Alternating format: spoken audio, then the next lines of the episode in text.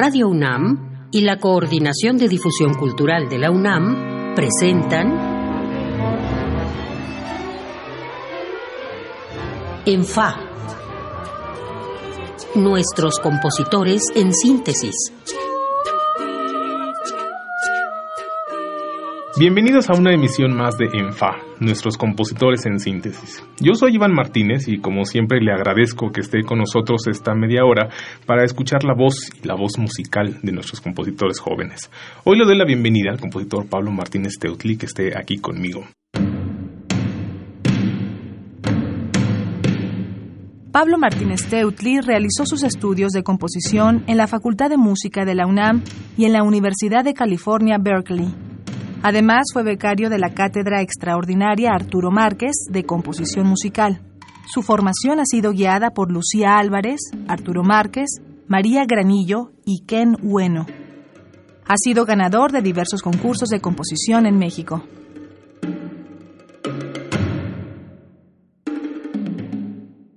Pablo, compositor y creador visual, también eres pintor. Yo había escuchado algo de tu música, eh, pero descubrí esta curiosidad tuya esta noche que te googleé. Ok. ¿Cómo está eso? Pues yo me dedico de, a, a, las artes visuales desde mucho antes que a la música. O sea, yo, mis dos papás son artistas visuales, entonces pues siempre he tenido desde chiquito a la mano las posibilidades de, de pintar y pues no solo las posibilidades, sino que ellos también como me, me empujaban a dedicarme a ese tipo de cosas, ¿no? Entonces, así es como estuve de artista visual desde chiquito. Realmente a la música me empecé a dedicar hasta los 18 años. Bueno, fue cuando empecé a estudiar piano. Pero cultivé mucho ese otro lado también, por, porque empecé, pues, ni siquiera recuerdo cuándo. O sea, recuerdo haber crecido con acuarelas y acrílicos pintando todo el tiempo. Pero tu formación fue en escuelas de música. Sí. O sea, después de, de la prepa, pues. Sí, sí, sí. O sea, al, de, cuando estaba en la prepa fue cuando empecé a estudiar piano por mi cuenta en academias como independientes, digamos. Y me preparé para, como que en ese momento fue cuando dije, ok, tengo que, ya voy a acabar la prepa, tengo que decidir qué voy a hacer. Y en mis clases de piano que yo tomaba, pues empecé a escribir yo algunas piececitas, ¿no? Y de pronto dije, pues creo que puedo ser compositor. Y me empecé a preparar para el examen de, de la Nacional, precisamente la Escuela Nacional de, Música. Y este, lo, lo hice primero cuando iba en tercero de prepa, porque tenía como esa ilusión de hacerlo simultáneo. Pero bueno, al final acabé entrando hasta que terminé la prepa. Entonces fue como mi paso a la universidad, ¿no? Oye, Pablo, ¿y hoy cuando recibes una inspiración, ¿cómo decides hacia dónde llevarla? ¿Hacia el pentagrama o hacia el, lienzo? Pues lo ha decidido por mí un poquito la... Pues no he sido yo, o sea, ha sido como un poquito el destino, porque como que me he dejado llevar por lo que está pasando en mi vida. O sea, en el momento en el que empecé a dedicarme a la música, por, por haberme metido a esa carrera eh, de manera universitaria, pues empezaron a surgir proyectos ahí en ese en el contexto universitario y eso como que tomó mi, mi atención y mi tiempo, ¿no? Y me empezó a quitar tiempo del que yo le daba a las artes visuales, ¿no? Y llegó el momento en el que en el que estoy ahorita que prácticamente pinto un par de semanas al año en vacaciones porque pues me concentré mucho en los proyectos musicales, o sea, fue más bien por eso que por mi decisión. ¿Y cómo es tu voz musical? ¿Se parece a tu voz visual? Pues sí, yo creo que sí, porque, bueno, una de las características que me fueron señaladas por quienes veían mis cuadros desde que yo era chiquito es como, como una obsesión por saturar el espacio pictórico, como demasiada información o, sí siento que, tiene, que es una música densa siento que es chistoso, a mí me suena más campechana, más desenfadada, más este como despreocupada, ¿no? No no, no hubiera pensado yo en una palabra como saturado. Bueno, o sea, sí me, me, me parece que sí aciertas con eso este porque el, al, en el momento en el que escribo sí tengo esa ligereza, la verdad. Pero pero realmente eh, esa ligereza me lleva a mí a, a darme permiso de hacer este tipo de cosas que son muy cargadas, este, tanto contrapuntísticamente como armónicamente de pronto. Y pues con esa misma ligereza digo, pues esto está bien, ¿no? O sea, digamos que es algo natural que yo haga esas cosas, ¿no? Así, porque no es algo que yo esté así calculando. Que sea consciente. Ajá. Oye, Pablo, tú has ganado muchos concursos. E, eres, eres de los compositores más jóvenes que han estado en esta mesa. no sé si el más joven, pero sí el que ha ganado más concursos. ¿Qué impulsan los concursos? ¿De qué sirve ganar tantos concursos? O sea, ganas cinco o seis concursos y después ya vives de tus comisiones. ¿O hay que seguir vendiendo pues cuadros? ¿O hay que seguir vendiendo cuadros? Pues mira, sí, sí hay que seguir vendiendo cuadros. o sea, afortunadamente ahorita todavía no he vendido todos los cuadros que llegué a pintar. Entonces tengo como esa reserva, digamos. Pero pues, o sea, los concursos me han funcionado porque me han hecho una confiar en mí, ¿no? Porque si es, si es una de las cosas así súper importantes que pasó que de pronto dije, ok, si, si estoy recibiendo este reconocimiento quiere decir que estoy, que he aprendido a hacer bien esto y que puedo continuar haciéndolo, ¿no? Escuchemos algo de tu música por si hubiera alguien que no la ha escuchado. Es El Circo de las Luces con la Orquesta Juvenil Universitaria Eduardo Mata el día de su estreno con el maestro Juan Carlos Lomónaco.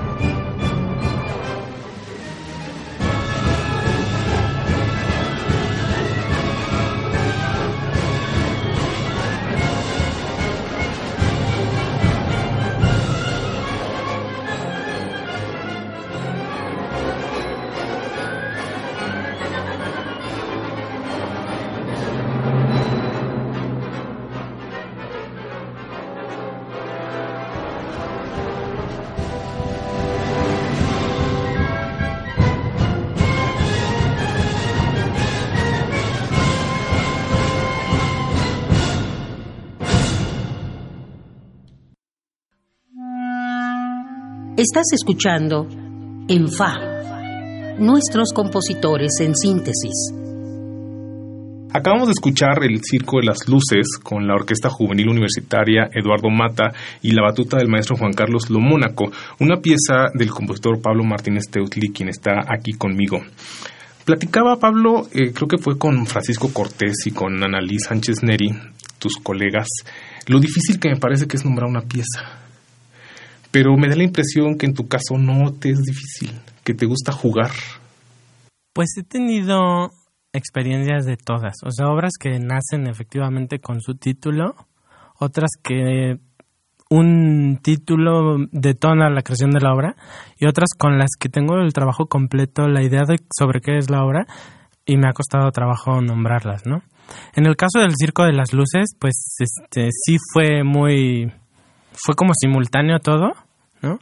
Este, sí al momento de de nombrar los movimientos porque tiene siete movimientos y a mí me gusta siempre que todos los fragmentos de mis obras lleven título, no me gusta dejar obras sin título, ni siquiera movimientos, ¿no? Entonces, en ese momento sí me costó un poquito de trabajo porque mm, yo procuro que todas mis obras sean estén basadas en cuentos o en cuestiones narrativas y esas cosas las tengo claras.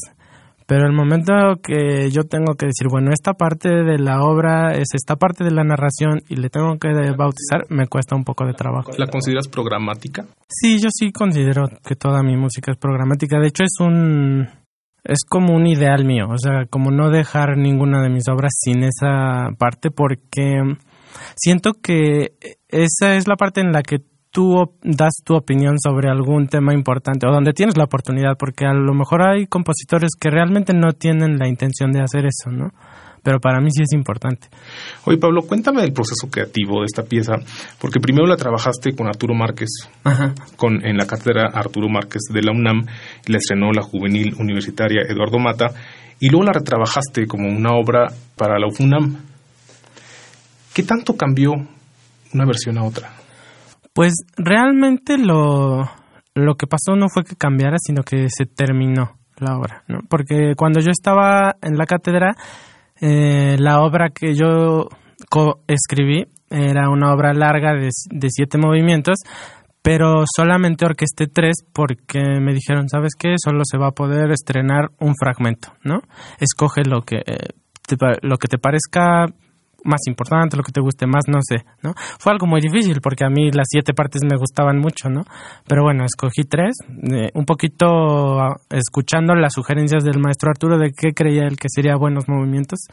Y después, terminando ese concierto de estreno, pues fue muy afortunado el éxito que tuvo tanto así que me hubo la intención de la FUNAM de llegarla a programar completa, ¿no? Entonces me dijeron, termina de orquestarla pronto para que en cuanto se vaya a programar esté completa, ¿no? Entonces me dediqué al instante a terminarla, pero realmente no fue un proceso de actualización, más bien fue de completar la obra. ¿Había sido tu primera obra orquestal que se tocaba? Que se tocaba, sí.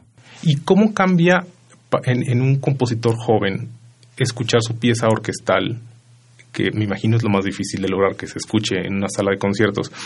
Cuando lo escuchas, ¿qué cambió en ti sobre eh, tu propia percepción de la obra? ¿Qué aprendiste en esos dos años de trabajarla después de, haberla escuchado?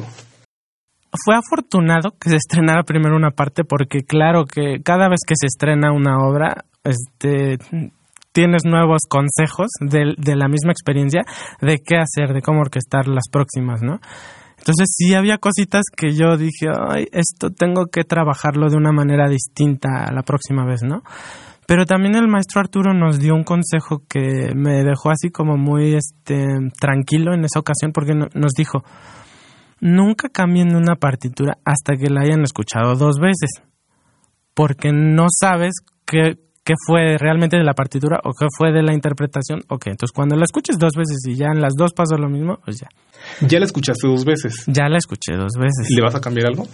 Sí, sí hay. Más que orquestal, porque me, gusta el resultado orquestal, pero sí creo que voy a cambiar algunas cuestiones métricas de, de cómo de, cómo, de qué compás utilicé para organizar unos movimientos, porque creo que eh, tras la sugerencia del director podrían funcionar mejor otros compases. ¿De la sugerencia de lo Mónaco o de, no, de, Iván? De Iván López ah, que, la dirigió la segunda vez. Vamos a escuchar otra cosa.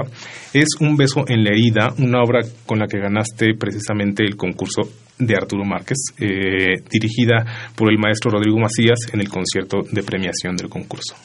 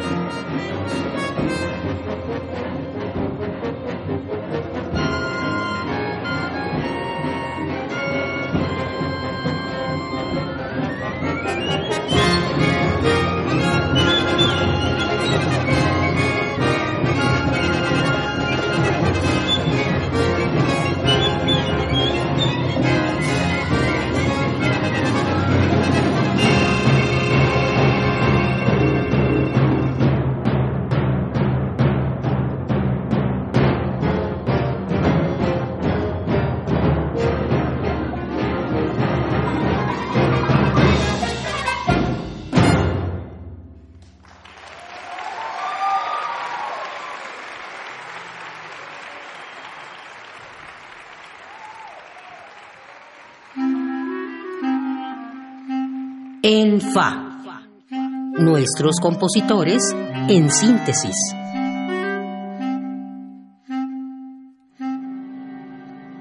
Acabamos de escuchar Un beso en la herida del compositor Pablo Martínez Teutli, quien está aquí conmigo.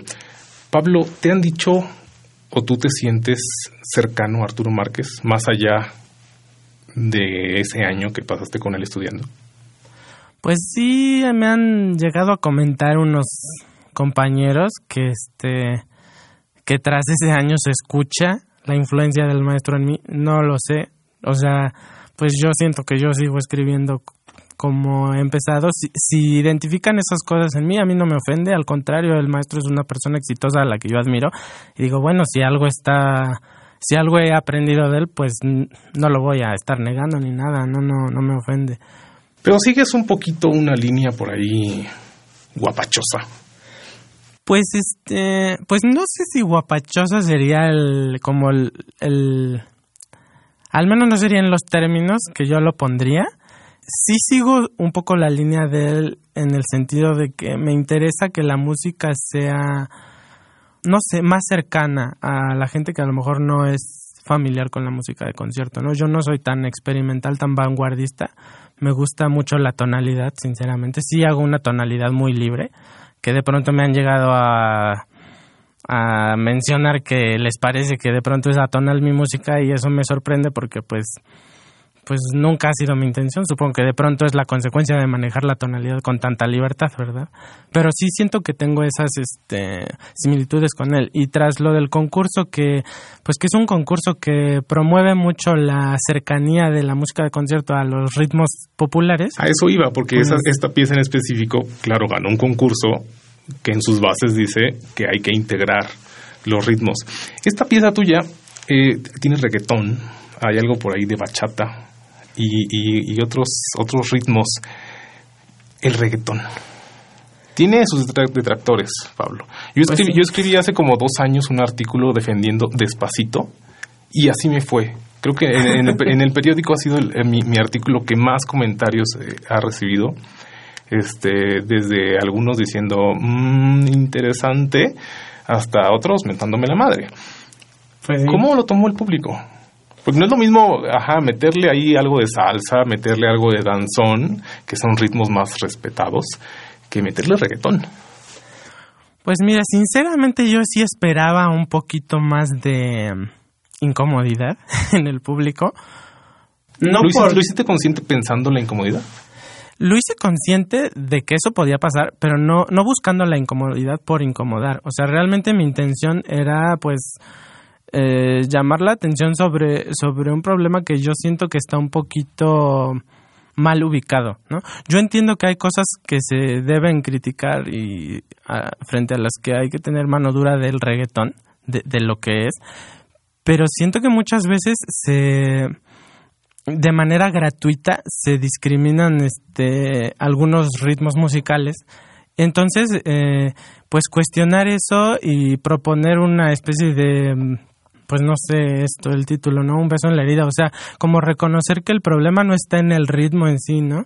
Y, y que hay una discriminación que se detona por, por, los, por los géneros musicales que escuchan las distintas clases que creo que ese sí es un problema social. Y mi obra un poquito tenía eso en mente, ¿no? O sea, yo no quería incomodar, pero era como decir, eh, o sea, estos ritmos tienen su, su validez en, en la cuestión musical y desprendiéndolos de pues de otras cuestiones extramusicales que son yo creo las que están mal. ¿A ti te gusta el reggaetón? Pues no soy precisamente...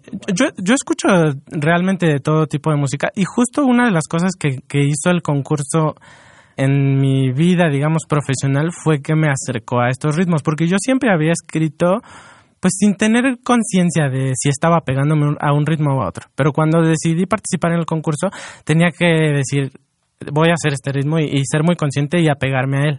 O sea, cuando, escribiste, cuando escribiste el circo, ¿no eras consciente de que había ahí una rítmica también sabrosa?